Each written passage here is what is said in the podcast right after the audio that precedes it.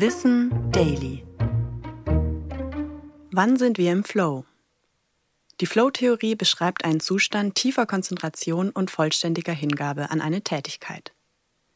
Dieser Zustand wird von einem Gefühl des Glücks und der Zufriedenheit begleitet. Im Flow verlieren wir das Zeitgefühl und sind vollständig im Moment präsent. Es gibt bestimmte Bedingungen, die dazu beitragen, dass wir in den Flow-Zustand gelangen. Dazu gehören zum Beispiel die passende Herausforderung der Tätigkeit, die Klarheit der Ziele und die Möglichkeit, Fortschritte zu erkennen. Wenn diese Bedingungen erfüllt sind, können wir uns vollständig auf die Tätigkeit einlassen und in den Flow kommen. Dieser Zustand wird oft als besonders produktiv und kreativ empfunden. Er kann dazu beitragen, dass wir uns glücklich und zufrieden fühlen.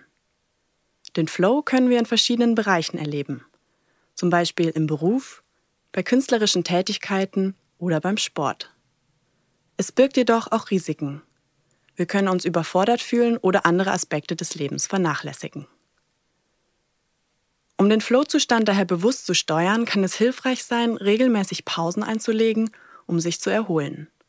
Auf diese Weise können wir den Flow als eine Möglichkeit nutzen, um uns glücklich und zufrieden zu fühlen. Wissen Daily. Eine Produktion von Schönlein Media. Gelesen von mir, Anna Germeck.